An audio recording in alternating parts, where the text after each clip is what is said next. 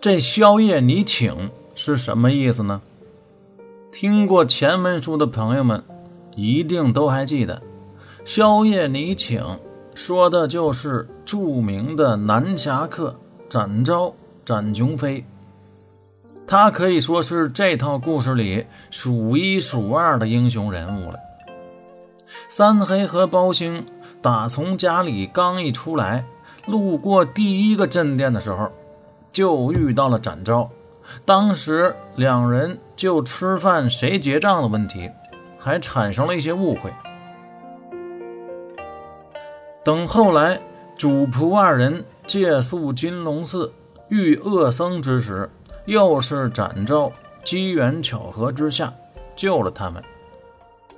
为什么后世拍电视剧总把他们两个放一起呢？这就是缘分。如今在这土龙岗上危难之时，展昭再一次出现，这要不是编故事，你说他怎么能这么巧呢？其实包青天的故事，大家早已耳熟能详。很多人的名字，只要随便说出其中的一个，后面就能像贯口一样，连带着说出一大串来。这些人都是三黑宿命的团队，等待他们的都是命中注定的相遇，就像重逢一样。之前三黑遇见展昭是第一次，这土龙岗上算是第二次。那么这回他遇见的是谁呢？就是这四位开江湖主题旅馆的文创青年。他们几个就是著名的王朝马汉张龙赵虎，之前一直在吃面条的。并且替三黑抽嘴巴那位就是四爷赵虎。老四人如其名，确实有点虎，但其为人粗中有细，敢作敢为，又十分的可爱。后面还有他的戏份。这四位就像象棋里围绕着主帅的士和象一样。在往后的很多年里，一直陪伴在三黑的身旁。因果循环和命运的曲折，原本就神秘不可说。这四位能凑在一起，并最终和三黑相遇，却都要感谢一个人。这个人就是太师庞吉。你说这上哪儿说理去呢？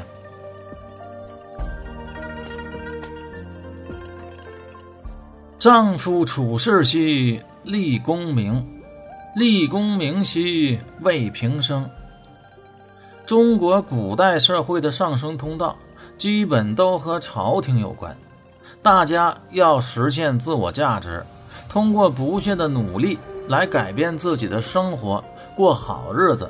基本的出路都是学会文武艺，货卖帝王家。也就是说。要对统治阶级有用。张龙、赵虎就是这么践行自己的理想的。他们往太师府投了简历，并且成功拿到了 offer。虽然不是公务员的编制，但是工资待遇、福利等等都比地方上要强出很多。老家的人知道后都说他俩有出息，这也是份人人艳羡的正经工作，但是哥俩出淤泥而不染，看不惯老太师庞吉的所作所为，毅然辞职，另谋生路。旅行散心到土龙岗的时候，被这里的山贼截住。俩人一想，正合适。一不做二不休，打跑了山贼，在这里开启了快捷酒店。至于说王朝和马汉走的是科举的路子，可惜呀，那年春闱由庞太师主持，要这么看啊，他俩和三黑还是同一届的考生。之前我们也说过了，庞太师。依托春梅，开了很多的辅导班、补习班，建起了一整套的销售体系。这个春梅啊，让他是狠赚了一大笔。王朝马汉自然是不屑于干这种事儿，所以呢，也娶不上。回家的时候，正好在张龙赵虎的快捷酒店歇脚。那俗话说呀，年轻的朋友们在一起啊，比什么都快乐。几人意气相投，于是。一个头磕在地上，就此结为异姓兄弟，讲的是有福同享，有难同当，还一起都入了股，并豪言三年之后，大家伙相约去香港上市敲钟。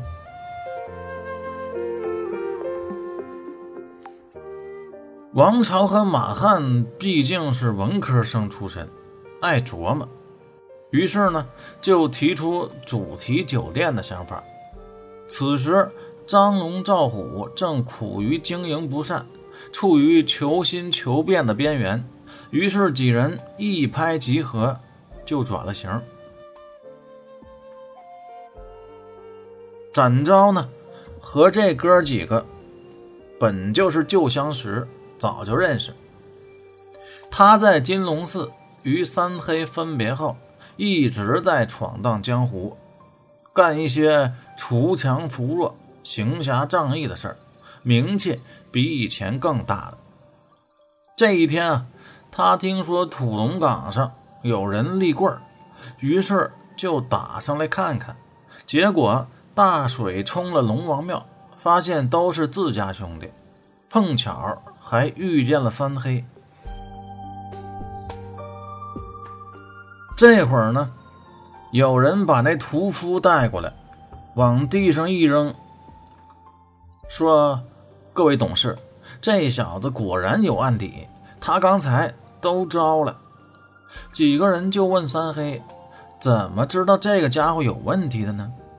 三黑说：“这很简单，我就是蒙的。”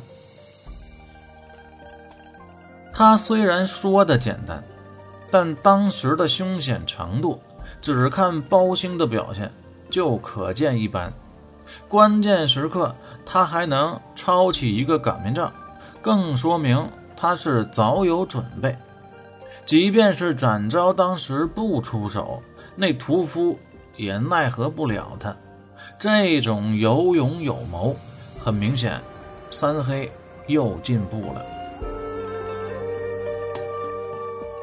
既然都是朋友，那么这一篇就此翻过，派人把那个屠夫送交衙门，这边大排宴宴，准备吃席。俗话还说呀，你不用介绍你，我不用介绍我，年轻的朋友在一起呀，情投意又合。酒过三巡。菜过五味，包公忽然说：“我想明白了。通过屠夫这件事儿，我觉得在刑侦破案这方面，我还是有天赋的。虽然现在被一撸到底，但我立志以后还要干这个。哥几个，恕我直言啊，现在的市场不适合展开江湖主题酒店这个项目，你们这个太超前了。”我看怎么也得再过个一千来年，才有可能实现扭亏为盈。所以这个事儿啊，就交给以后的年轻人办得了。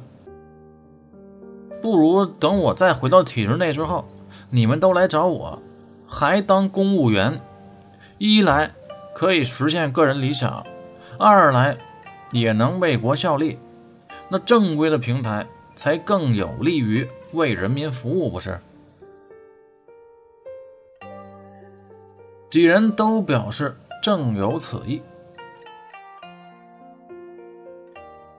回首来路，能让我们更加坚定前行；看清去路，能让我们没有后顾之忧。这前后都想明白了，那就只剩下一件事了，敞开了喝吧。这一顿大酒一直喝到了四更之分。这四更天啊，也就是凌晨一点多以后了。这里我简单解释一下这几更天是怎么回事啊？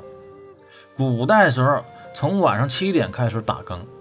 有专业的更夫走街串巷，一共打五个更，每一个更就是一个时辰，换到现在就是俩小时。一更就是十九点到二十一点，二更二十一点到二十三点，三更二十三点到凌晨一点，四更就是凌晨一点到三点，五更是三点到五点。到五更的时候，那很多勤劳质朴的人就都已经起床了，忙活起这新一天的活计。这一宿也就算是过去了。所以这几个人喝酒到四更天，那已经算是很晚了。放现在的夜店里，也该差不多了。既然人生，都有了目标，分别也就不怎么感伤。来日还会相见，所以几人各起前程。王朝、马汉、张龙、赵虎这边准备把店盘出去，做好准备，就等着三黑来信儿。展昭呢，继续闯荡江湖。三黑和包兴决定回首都开封。大不了先当个开篇天无绝人之路，总会有机会的。这一天呢，二人刚走到大相国寺，包公也不知怎么的，忽然从马上一头栽下，口吐白沫，是人事不省。包兴赶紧下马查看，他毕竟还是个小孩。哪见过这个呀？当时就赖了。少爷，你怎么了，少爷？他只知道三黑是从马上掉下来的，心想：这难道就是传说中的马上疯？这下可完了！快来人呐！我们家少爷得了马上疯，这就要完呐！马上疯啊！快来人呐！他在这一喊不要紧啊，那大相国寺里的和尚连滚带爬的都跑出来了，赶紧制止他。年轻人，快住口吧，不懂就不要乱说，这可是佛门重地。也就是包兴当时啊，真的是着急了，这会儿根本听不见其他人说什么。一直在那大吵大嚷，什么马上封马上封的，把那领头的和尚真的是给弄得没招了。最后背后给他来了一下密宗大手印直接给拍懵了，这才把俩人都抬到大相国寺里去了。